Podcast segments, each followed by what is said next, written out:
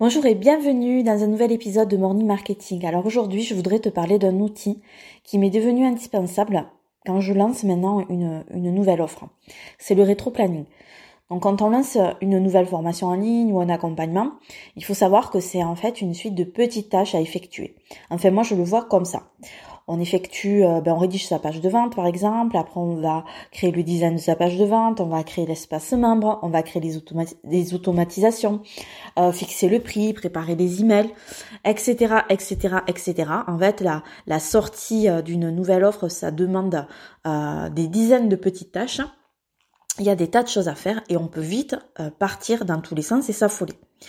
Lundi, je sors une nouvelle offre. Donc lundi, ce sera l'aboutissement de plusieurs semaines de travail. Mais la première chose que j'ai faite avant de commencer toutes les petites tâches qui me permettent de lancer cette offre lundi, c'est un rétro-planning. Je suis partie de la date de lancement prévue et j'ai placé toutes les petites tâches en remontant jusqu'au jour où j'ai finalement commencé à y travailler. C'est une méthode qui euh, me permet vraiment de respecter au plus près euh, les dates limites de ne rien oublier parce que c'est c'est toujours pareil. Hein. on peut se rendre compte euh, trois heures avant le lancement qu'on a oublié un truc super important, qu'on a oublié de faire un truc super important qui met en péril euh, le lancement. Donc ça vraiment euh, c'est la pire tuile. Et donc, ben, quand on, sait qu'on a tout listé, qu'on a tout fait, qu'on a tout placé dans un planning, ben, on, on travaille avec beaucoup moins de stress et beaucoup moins de pression.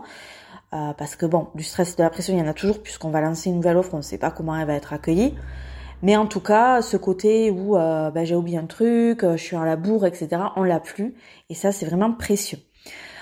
Après, concernant les moyens techniques de faire ce rétro-planning, moi, j'utilise pour le coup pas d'outils. J'ai un document ou, enfin voilà, un, fichier hein, Word où ben, je vais tout simplement placer la date de lancement et en dessous, ben, je place des différentes dates avec ce que je dois faire ce jour-là. Voilà, donc c'est vraiment extrêmement simple et tous les jours, ben, je vais euh, griser euh, ce que j'ai vraiment euh, fait.